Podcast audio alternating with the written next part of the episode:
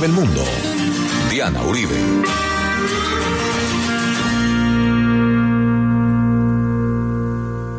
Buenas. Les invitamos a los oyentes de Caracol que quieran ponerse en contacto con los programas, llamar al 309-302-9559 o escribir a info arroba la casa de la historia info arroba la casa de la historia o ponerse en contacto con nuestra página web www.lacasadelahistoria.com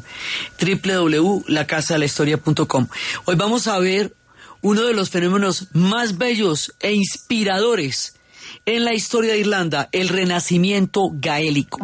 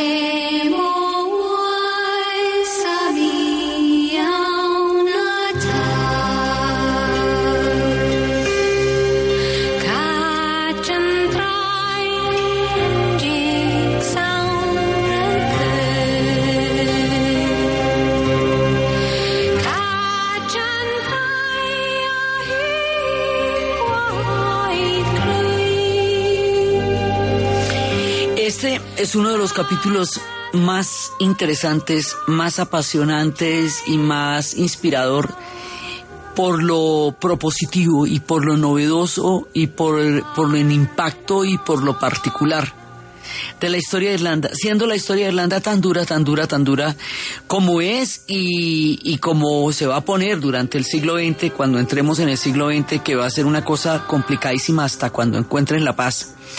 Aquí van a hacer una cosa increíble. Resulta que llegan a la conclusión los irlandeses de que todas las fórmulas políticas que han ensayado, las de O'Connell, las de Parnell, eh, todas las diferentes fórmulas políticas que han ensayado, em, excluyen a alguien o afectan a alguien o de alguna manera no engloban a la totalidad de los irlandeses, lo que va a producir efectos muy fuertes de polarización. Y entonces llegan a la conclusión de que el prospecto de lo que quieren crear de Irlanda no se va a hacer a través de lo político, porque en lo político siempre hay alguien que está en desacuerdo, porque acuérdese que hay unionistas, hay republicanos, hay, nacionalistas, eh, hay católicos y protestantes y, y anglo-irlandeses, bueno, o sea, cada uno tiene una, tira para su lado y toda la efervescencia política lleva a niveles de polarización enorme en Irlanda. Entonces, políticamente dicen, eso no es por ahí, porque eh, eso no aglutina, sino que divide. Entonces, lo que vamos a hacer para la invención de Irlanda, que es la idea que vamos a desarrollar del libro de Hervé, la invención de Irlanda es desde el punto de vista de la cultura vamos a recuperar la cultura celta, porque eso es lo que nos va a dar el sustrato como nación.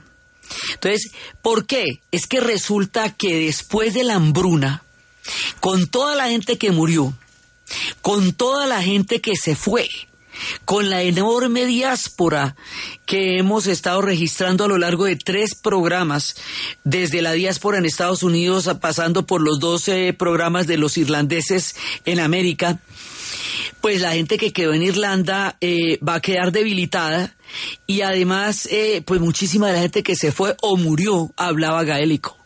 Entonces hay un momento en que ellos sienten que el gaélico se vuelve sinónimo de pobreza, intentan anglizarse, a ver si anglizándose salen como de la, la serie de infortunios que los había acaecido durante el tiempo de la hambruna. Y el hecho de que pasara eso y que hubiera una estandarización en los colegios a partir del inglés, porque Irlanda se vuelve el laboratorio de los ingleses en muchos en temas de reformas, de Estado laico, muchas cosas las experimentan con ellos. Entonces, hay una anglización en los colegios, hay un sinónimo de pobreza y precariedad en hablar irlandés, y la gente que se ha ido o se ha muerto era mucha de la que lo hablaba.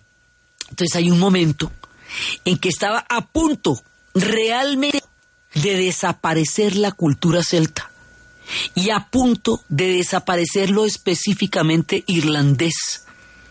Cuando ellos se dan cuenta del estado de agonía, de cuidados intensivos en que estaba la cultura irlandesa, se van a poner las pilas y van a generar un fenómeno que se conoce como el renacimiento gaélico, o el renacimiento celta o el renacimiento irlandés es una forma de revivir su cultura y es la construcción de una identidad histórica.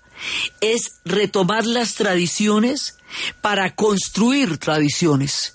O sea, el concepto es bien hermoso porque van a tomar todas las fuentes que tienen de su gran pasado, no para retornar al pasado como tal, porque el pasado no se puede revivir literalmente porque ya han pasado muchas cosas, sino para apoyarse en el pasado para construir una identidad a futuro.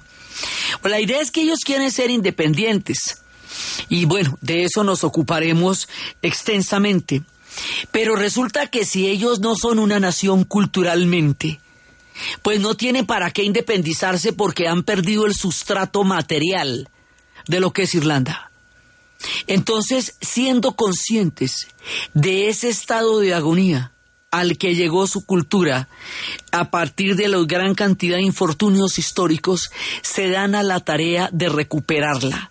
Esa recuperación es lo que vamos a reconocer y a conocer como el renacimiento gaélico. Entonces, ¿cómo se da ese proceso?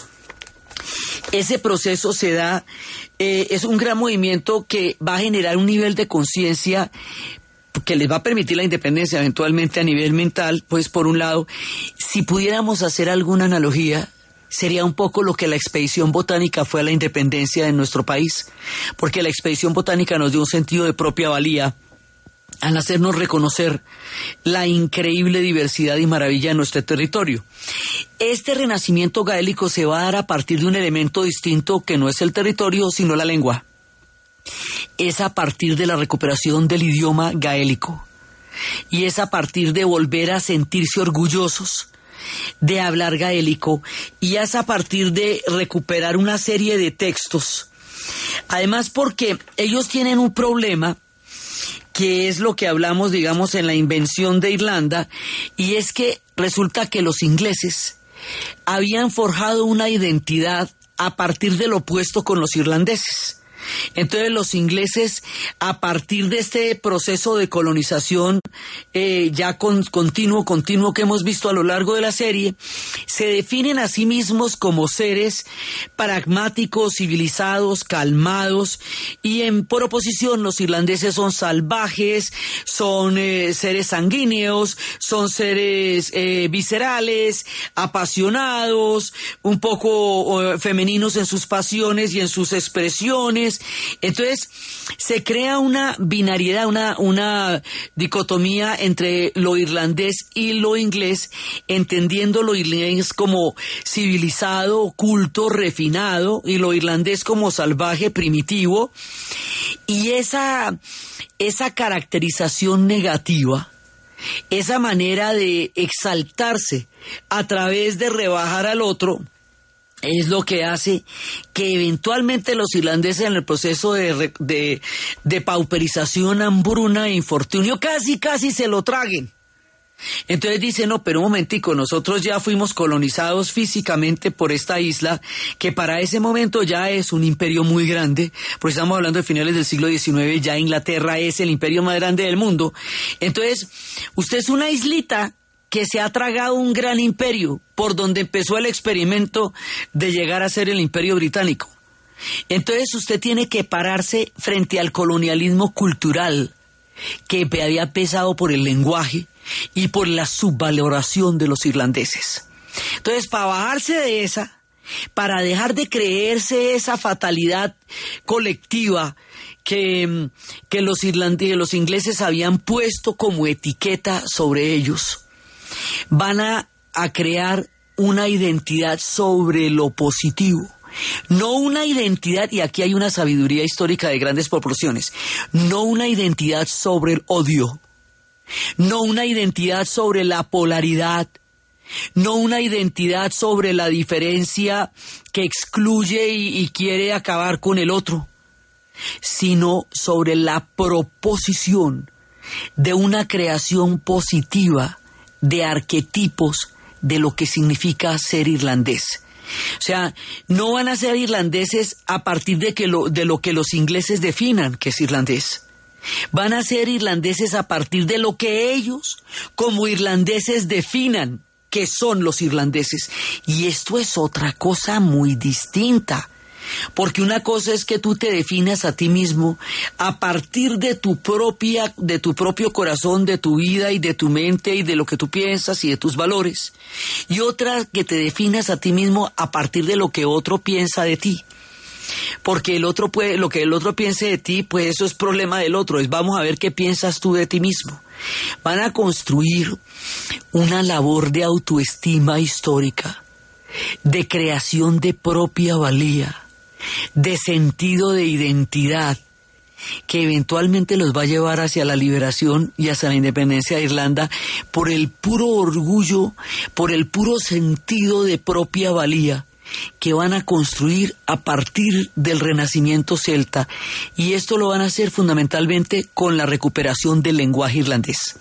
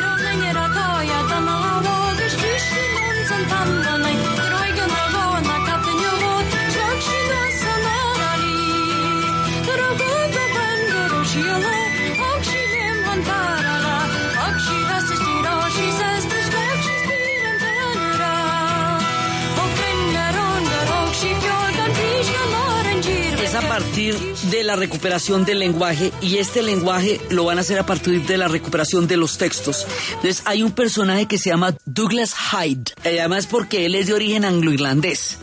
O sea, porque es que la gente que va a componer este renacimiento también viene de diferentes partes. Entonces, ¿se acuerda que una vez había habido una aristocracia protestante que había surgido? Pues llegó la revolución industrial y esa aristocracia protestante está de capa caída. Los llamados anglo-irlandeses que estaban desde la plantación del Ulster ya llevan tres siglos en Irlanda. Ya son irlandeses hace rato. Los católicos son irlandeses. Entonces dice, vamos a crear un espacio cultural donde quepamos todos en una en un propósito común, ser irlandeses. Sí, entonces Douglas Hyde, que es de origen anglo-irlandés, va a reunir un grupo de gente y van a empezar a recuperar textos antiguos. Entonces, había habido en otra época un grupo de, de, intelectuales que se llamaban The Antiquarians. Y estos Antiquarians tenían una, tenían una recuperación de textos que habían hecho con una idea más bien exótica, más bien eh, eh, coleccionista, eh, pero no, no, no con la idea de sacar de ahí una cultura, sino era una curiosidad intelectual y literaria. Pero el asunto es que los antiquarians van a tener de todas maneras una cantidad, unos textos que sí recuperaron. O sea, acuérdense que teníamos la tradición de los copistas, que habían estado durante todo el medioevo pasando y pasando libros. ¿sí? Entonces, los anticuarians logran recuperar tradiciones de las antiguas escrituras y, libros eh, celtas. Y eso que los anticuarians habían recuperado, lo que van a hacer eh, los del Renacimiento es tomarlo como fuente, como base para la recuperación de la cultura. Entonces, originalmente, esto se, se, creó en Londres alrededor de las universidades y de Oxford, y una vez que se ponen de acuerdo, porque acuérdense que hay un momento en la historia de Irlanda en que para florecer toca irse porque las condiciones había, habían quedado muy graves y por eso era que habíamos hablado de la gran diáspora. Entonces todo el que se iba de Irlanda florecía, pero en Irlanda no parecían florecer. Entonces cuando se ponen de acuerdo en que van a hacer un gran prospecto de recuperación, de la cultura gaélica deciden irse en grupo, este, este grupo de, de, personas que va a generar el renacimiento, deciden irse para, para Dublin, o sea, hacer las cosas al derecho. No, o sea, si bien la idea surge de los intelectuales en Londres, es en Londres donde decían, no, eso hay que a la vuelta hay que hacerla en Dublín, porque vamos a llevarnos para allá todo y desde allá es que vamos a partir. Entonces se, se reúnen todos, se van a vivir a Dublín y allá empiezan a construir la identidad entonces, los que se encontraron en Oxford ahora van a vivir en Dublín. ¿Y qué es lo que van a recuperar? Lo primero que van a recuperar son las leyendas, las tradiciones, la música, la danza, profusa en la cultura celta. Entonces, ahí es cuando van a recuperar todas las leyendas de Cuchulaín, las antiguas leyendas de los mitos, todo lo que hemos hablado de las calzadas de los gigantes. ¿Se acuerda que en la primera parte de la serie nosotros estamos hablando de un mundo celta y de una cantidad de leyendas? Pues esas leyendas son las que van a recuperar y van a volver las hadas y los duendes y los que hacían los zapatitos de las hadas que eran los leprechauns y van a volver todas las criaturas del bosque y van a volver todos los grandes héroes legendarios y, lo, y, los fenians que fue donde salió la, la, la, liga feniana. Eso también tiene bueno ya después vamos a ver las consecuencias que esto va a tener a nivel político pero a nivel cultural la idea es recuperar todo lo que los puede unir lo que puede generar identidad, lo que puede crear sentido de colectividad, lo que los pegue, lo que los aglutine y no lo que los divida y no lo que los polarice. Y ahí está una sabiduría histórica de grandes proporciones que además tiene mucho que enseñarnos en días de polaridad. Estas, estos experimentos históricos de encontrar lo que nos es común, lo que nos une, eh, le da a un pueblo una gran cantidad de salidas y de posibilidades que no son que no se pueden, no son viables en la polaridad. Entonces empiezan por recuperar las danzas, los instrumentos, los grandes cuentos, la, por eso la mitología se va a volver fundamental. Hoy día uno llega a Irlanda y por todas partes eh, uno escucha las historias de las hadas, de los, de los cantadores de historias, inclusive hay tours eh, en los cuales, tours de narradores de historias, storytellers, narradores que te van contando narraciones. Hoy día, uno de los, digamos, de los, de las cosas que Irlanda vende, eh, muestra de sí misma, es todo ese mundo mitológico que, que ellos también han logrado universalizar, pero para poderlo universalizarse lo primero que se lo tuvieron que hacer es creer ellos. Entonces uno dice, pero ¿por qué tanto duende y por qué tanta hada por aquí? Porque los duendes y las hadas y las historias de la mitología revivieron el sentido del orgullo celta. Entonces, eso es, digamos, el, el principio. Pero entonces, ¿cómo vamos a hacer para recuperar si el orgullo de los celtas, sí la primera parte, los celtas no escribían, o sea, como tal no escribían. Sabemos de los celtas a través de los romanos. El mismo nombre, pues, eh, dicen que era romano o también que era griego, que era la palabra eh, griega para que el toy, que significa héroe, era una manera de decirlo también. Y después los cristianos van a tomar estas leyendas y las van a intervenir. Entonces nosotros no tenemos narraciones puras pero sí tenemos una gran cantidad de narraciones. Por eso no se trata de recuperar literalmente una tradición, porque eso no se puede con los siglos que han pasado, sino se trata de tomar los elementos de la antigua tradición ya hibridados por el contacto con otras culturas y a partir de esos elementos diversos e híbridos, construir una tradición. La idea de que la tradición se construya hacia el futuro y no solamente se recupere, sino que se pueda construir, es una de las ideas más brillantes, lúcidas y esperanzadoras de este maravilloso renacimiento gaélico. Y aquí nos vamos para la pausa.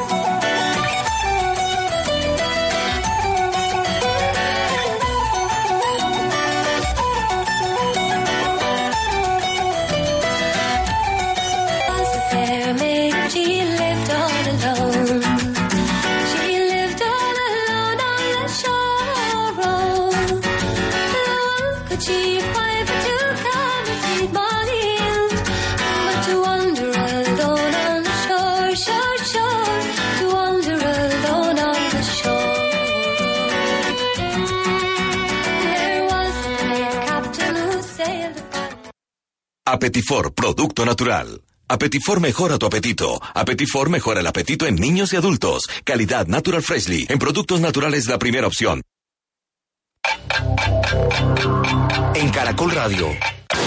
Son las 11 de la mañana y 33 minutos. Punto naturista. Gracias. ¿Tiene Digestar Jalea con acción laxante, suave, blanda y placentera de Laboratorios Natural Freshly? Sí, señora. Tenemos la línea Natural Freshly. Digestar Cápsulas Forte y Digestar Fibra. Para otras afecciones, Apetifor, Venas Full, Gasof y Finacid. ¿Y Freshly Pausia Cápsulas y Fibofor Fibra con probióticos? Naturalmente. Natural Freshly. Tratamientos científicos con productos naturales. En productos naturales, la primera opción. Con el sello del Instituto Farmacológico Botánico. Thank you. Las ausencias de Andrés Pérez, Abel Aguilar y César Amaya por lesión serán las novedades del Deportivo Cali para su visita al Atlético Huila. Cristian Rivera volverá a ser titular con tareas específicas en el medio campo que le pide el técnico Héctor Cárdenas. El profe quiere que prácticamente haga lo que estaba haciendo en el pasto, que sea ese generador de juego desde la mitad de la cancha, pero que a la vez me doble también al ataque, que pise el área, que llegue eh, con posibilidad de gol y bueno, eso es lo que hemos intentado hacer en estos días, aunque corto, pero pero, bueno, de eso se trata, ¿no? De, ir mejorando y, y, de ir encajando en lo que quiere el profe. En la nómina de viajeros no fue incluido el recién contratado defensa Néstor Moiragui, pero sí fue convocado Didier Delgado. La atleta antioqueña Catherine Iborguen participará desde las 12.10 minutos del día en la décima parada de la Liga de Diamante en Rabat, Marruecos, segunda del año con salto triple femenino. Catherine viene de ganar el viernes el meeting de atletismo de Madrid con un salto de 14 metros y 49 centímetros. Colombia cerró con dos victorias y una derrota su participación en el Gran Prix femenino de voleibol que se disputó en Kazajistán. Colombia venció 3-1 a Croacia y al local en los dos primeros compromisos y en la madrugada de hoy cayó frente a Alemania 3 por 0. La próxima cita del Gran Prix femenino de voleibol será en Corea del Sur a partir del próximo viernes. El dato. Bauke Molema es el primer holandés que gana una etapa en el presente Tour de Francia. Con la victoria de Molema ya son ocho los países que han conseguido al menos un triunfo en la presente edición de la carrera francesa.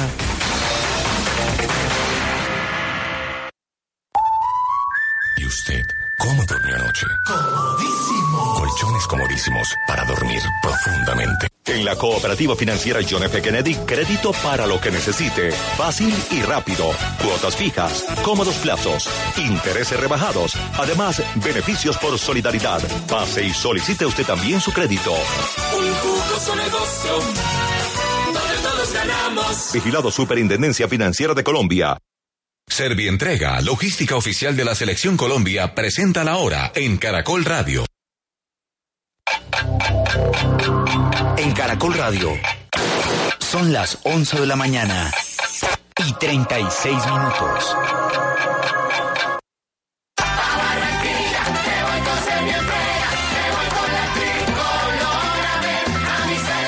Realiza tus envíos. Ingresa a Servientrega con la selección.com. Digita el número de tu guía y responde la trivia Servientrega. Podrás ganar uno de los 10 viajes todo incluido para ver jugar a la selección Colombia con Brasil en Barranquilla.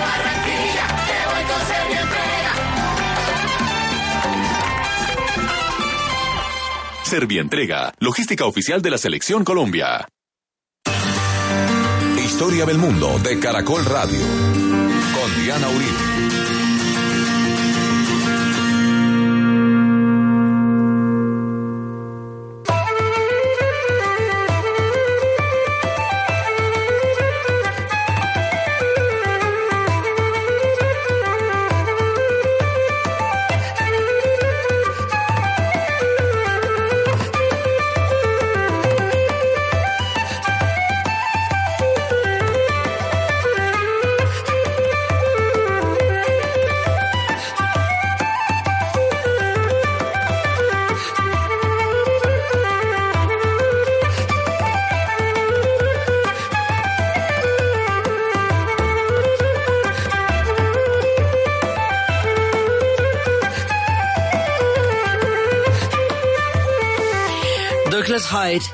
Funda la Liga Gaélica.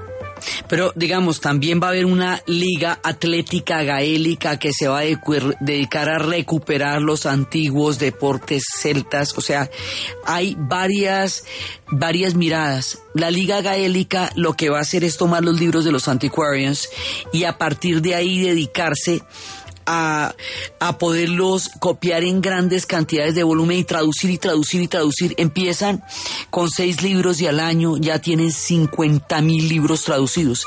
Empiezan a hacer un trabajo en las escuelas. Se van por todas las escuelas recuperando la lengua gaélica y haciéndoles sentir a los irlandeses orgullo de hablar su idioma, que ese idioma, lejos de significar la pobreza, significa la identidad. ¿Qué hacen con eso? Resignificar un elemento que se había considerado en un momento dado el sinónimo de la pobreza y de la precariedad, ahora se va a volver el sinónimo de la identidad. Entonces hacen trabajo en las escuelas, hacen trabajo de bases, hacen trabajo de comunidad y empiezan a traducir textos a la lata y traen y traen y traen textos y con esto van cambiando la mirada que tienen los irlandeses sobre ellos mismos. Eh, Gilbert, el de la invención de Irlanda, considera que el renacimiento celta es probablemente uno de los primeros actos de descolonización eh, que se hizo eh, mucho tiempo antes de que empezaran los grandes movimientos de descolonización eh, de lo que sería después el imperio británico y francés, porque es la primera vez que intentan sacarse la definición de ellos a partir de aquellos que los colonizaron. Porque es que el colonialismo no solamente invade económicamente un país, sino que lo mete dentro de su definición de lo que ese país es en tanto colonia de otro y eso hace que se crean una cantidad de contenidos que no lo reflejan verdaderamente, sino reflejan la mirada que el colonizador tiene de ellos. Entonces, empezar a definirse a partir de su propia identidad irlandesa es empezar a descolonizarse. Entonces, lo primero que van a hacer es desanglizarse.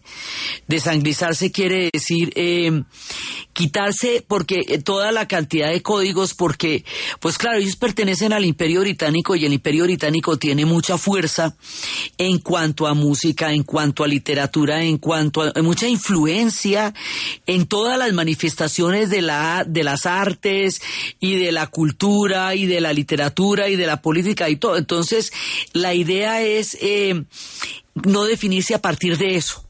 Más adelante habrá otros que sin entrar en, en eh, que sin entrar, digamos, en, en discusión con, la, con, le, con lo anglo mismo, eh, formarán parte de esta nueva conciencia, que será en el caso de Oscar Wilde y Bernard Shaw, que van a estar en Londres y van a seguir en Londres, pero es a partir de su obra que empiezan a cuestionar arquetipos, no a partir del rechazo hacia el inglés, sino a partir de lo que ellos van a escribir en, su, en sus obras.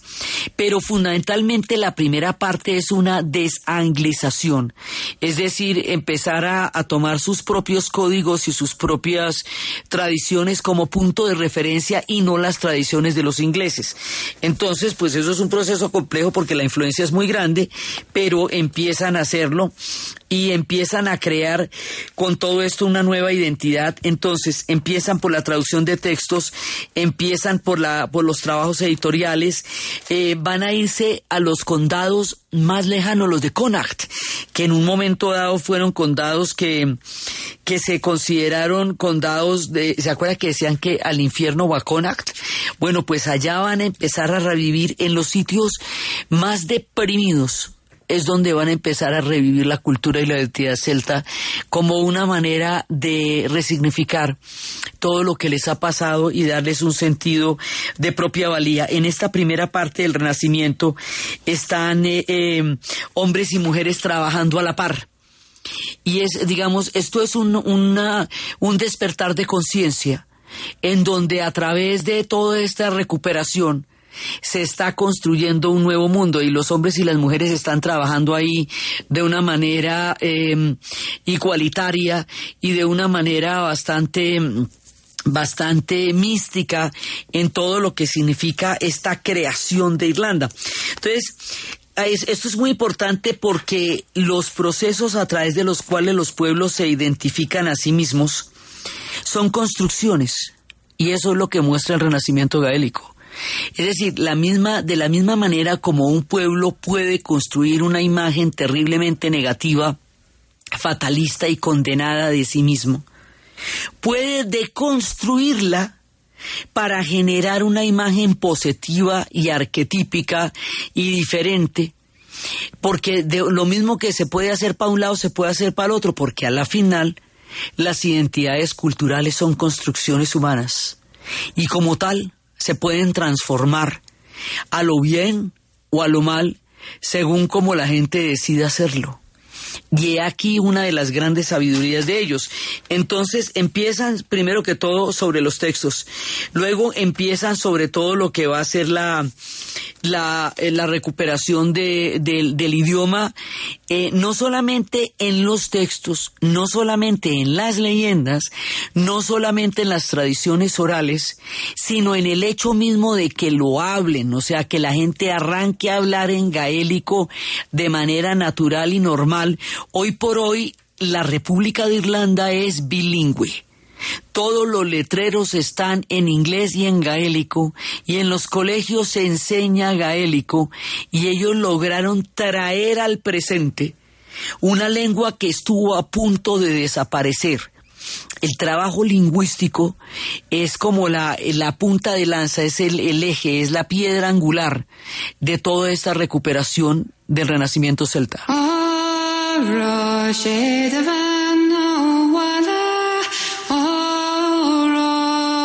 ceanan inú eile árá sé a bhain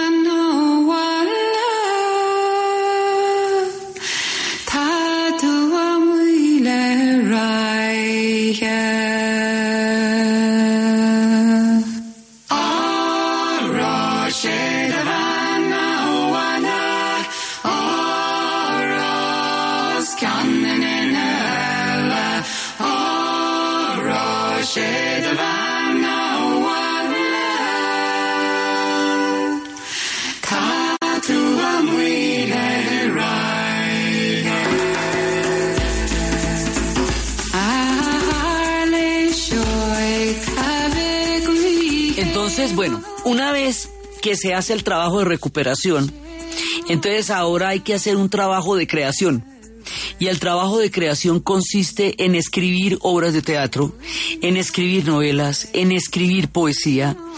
Y luego, de cuando ya tenemos todo esto escrito, entonces hay que hacer teatros, que va a ser el famoso Abbey Theatre en Londres, donde se van a presentar las obras que escriben. Entonces, al estar escribiendo novelas, ensayos, obras, poemas, se le dan nuevos elementos a la lengua, elementos vivos, elementos que, que nos van a hacer presentes lo que estamos tratando de hacer en la recuperación del pasado. O sea, no nos quedamos solamente en los antiguos textos, sino que con todo lo nuevo lo, y lo antiguo creamos textos actuales. Y ahí es donde viene el papel de los grandes escritores. Los escritores que van a ser, digamos, aquellos que van a plasmar realmente todo el esfuerzo del renacimiento gaélico, van a llegar a, crear un nuevo mundo. Ahora, entre ellos hay uno que va a ser eh, un personaje eh, importantísimo, importantísimo, importantísimo, William Butler Yeats, el poeta Yeats. El poeta Yeats quiere recuperar la tradición de los bardos. Los bardos en tiempos de los druidas eran aquellos que eran la voz, eran la poesía, eran los narradores, eran los cantantes, eran los oradores y cumplían un papel, si se quiere, parecido al que cumplen los griots en las antiguas sociedades africanas y aún en la actualidad, que son aquellos que palabrean lo que pasa en los pueblos y en las aldeas y son la voz y son la memoria y son la poesía. Inclusive en los cuentos de Asterix y Obelix siempre hay un bardo, pero ahí le toman del pelo y siempre lo, lo quieren callar porque no les gusta como canta, pero en realidad los bardos van a ser muy importantes, van a ser tan influyentes como los mismos druidas, porque son los que le cantan a los druidas y al pueblo. Entonces, en el universo mítico, la palabra es creación. La palabra tiene la fuerza de construir una realidad y como tal tiene una importancia primordial. Entonces, la idea era retomar el papel de los bardos y volver a crear un lenguaje que los haga uno con su pueblo. Eso era lo que quería hacer Yates. Yates quería volver al poder primigenio de la palabra, a la instancia misma de los bardos, para recuperar esa unidad que había entre el poeta y su pueblo. La, digamos, lo que quería hacer Yates era crear la literatura nacional en un sentido análogo a como William, a como Walt Whitman lo hizo con la literatura de los Estados Unidos. Lo que quería Yates era una obra de una ambición impresionante. No lo va a lograr en toda la dimensión de lo que él quiso, no logró trascender, no logró esa unidad con su pueblo, pero sí logró el premio Nobel de literatura y logró, porque aquí en este fenómeno del renacimiento van a aparecer unos escritores de una talla, pues ya hemos mencionado, ya después entraremos con Oscar Wilde, con Bernard Shaw, con William Yates, eh, eh Butler Yates, con eh, Lady Gregory. Bueno, aquí hay gente de una grandísima importancia y vamos a estar hablando aquí y en el siguiente programa de los escritores del renacimiento, porque son ellos los que van a plasmar esta idea en la historia.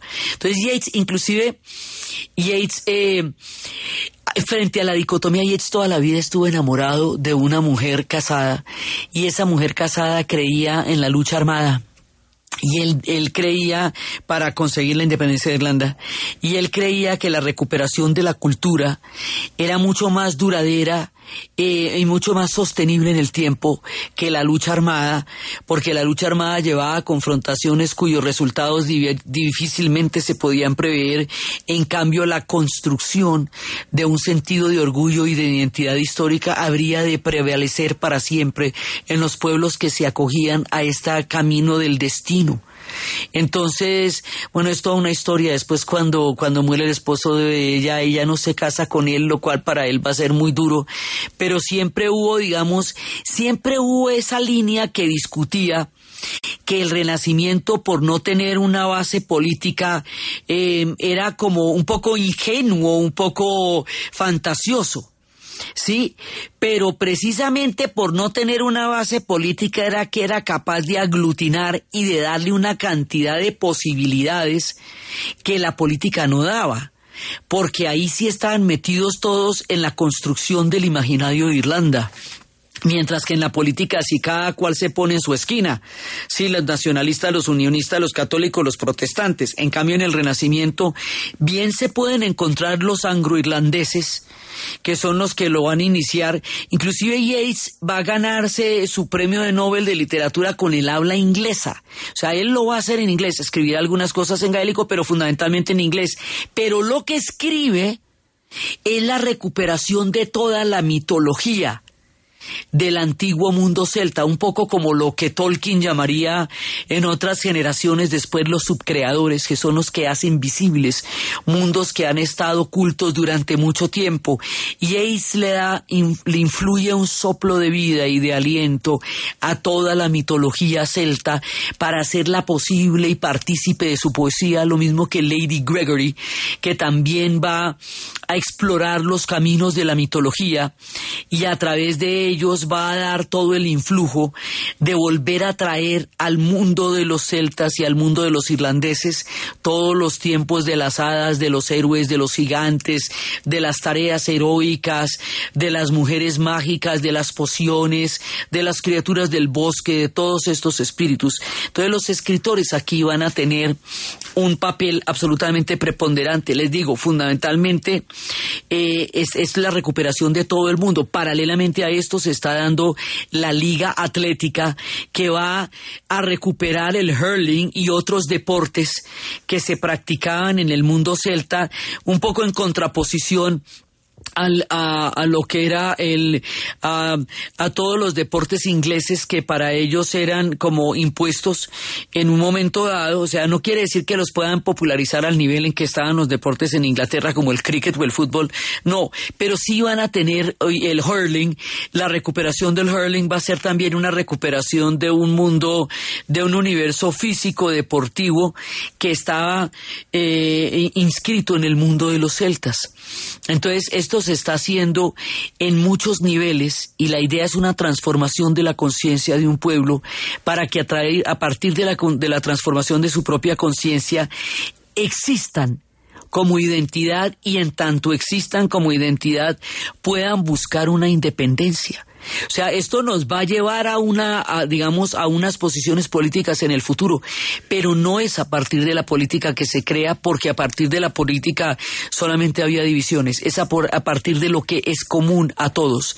Entonces, en ese sentido, Yates es el que va a aportar de uno de los, de los elementos más fundamentales en este renacimiento porque Él es el que va a, a, darle vida a todo ese mundo que estaba anterior a Él. Entonces empiezan a aparecer los escritores y empiezan a tratar diferentes puntos de vista, diferentes eh, miradas, eh, también a cambiar, digamos, o por lo menos a, a prefigurar un estereotipo distinto al del irlandés violento porque ese estereotipo también era una de las cosas que a ellos más los les bajaba la autoestima, definirse únicamente a partir de la violencia como los definían los ingleses.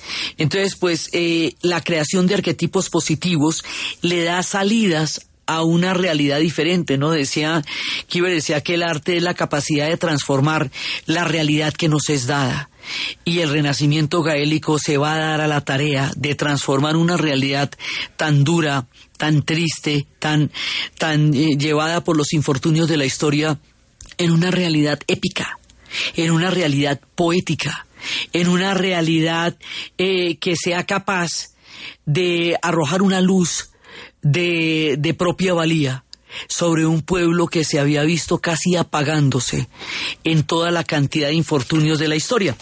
Entonces, aquí empiezan a generar una gran cantidad de, de, nuevas miradas. No quiere decir que ellos no puedan ser críticos con ellos mismos, también lo, también lo serán. Eh, Finner, que era uno de los, de, de los grandes escritores del Renacimiento celta, va a hacer una gran investigación en la isla Arán y sabe que esa isla Arán es una isla que está totalmente, eh, se llama John Mingleton Sinji. Eh, Sinji trabajó en París y se encontró con Yates y lo convenció de que viajaran a la isla de Arán. Y allá hizo los, los trabajos que se llamaban los trabajos de, de las Islas Arán. Y Después él va a hacer una obra que se llama El Playboy en, eh, en, el mundo de Occidente, The Playboy of the Western World, que fue, esa fue una obra crítica, bastante crítica del mundo irlandés, porque era una obra que también eh, no, digamos, no desconocía los, eh, también los elementos de la violencia que podía haber en ellos, pero, pero intentaba trascenderlos. Lo paradójico fue que cuando se presentó en el Abbey Theater, la gente se sintió tan, tan, tan absolutamente afectada porque es un personaje que, que es como un dandy que llega a un, a un lugar y con una, una gran voluntad y el pueblo se lo termina tragando. Entonces, hay un momento en que, en que en el mismo teatro se fueron a las manos porque se sentían ofendidos por una obra que les decía que eran violentos. Eso también, y se armó un lío en el, en el Abbey. Digamos, la aventura de la invención tiene todos esos matices. Lo que ellos fueron eh, era aventurándose a inventarse Irlanda a inventarse una Irlanda que lo que iba a ser el, el final del siglo XIX y el comienzo del siglo XX entrara a la nueva época con un profundo reconocimiento histórico. Entonces, estaban estos personajes que era Yates, Lady Augusta Gregory, que es una, que es una de las mujeres, digamos, como de, de las guías del renacimiento celta, que mm, ella fue de las más importantes gestoras del Abbey Theatre y ella escribió el, el Gaul Gate y escribió eh, el surgimiento de la luna. Y ella, digamos, va a ser una de las inspiradoras, una de las de los faros de todo lo que va a ser este renacimiento, no solamente de escribir no solamente trae, ella tradujo una cantidad de mitología celta, la recuperó y tiene libros de mitología celta prologados por Yates, pero no solamente era escribir y no solamente era recuperar, sino también crear las condiciones, teatros, escuelas, trabajo de campo, traducción de libros, todo lo que significaba construir una tradición que hiciera de un país un imaginario con el cual ellos pudieran mirarse a sí mismos con ojos diferentes.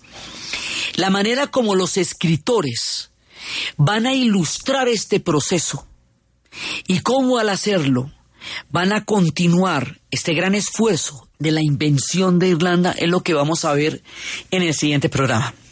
Entonces, desde los espacios de la construcción de un pueblo de su propia valía, de la descolonización mental, del renacimiento celta, de las hadas, de los duendes, de la iliga gaélica, del idioma irlandés, del sentido de orgullo y de propia valía que a un pueblo le da esperanza, le da futuro y le da caminos, en la narración de Ana Uribe, en la producción Jessy Rodríguez para ustedes, feliz fin de semana.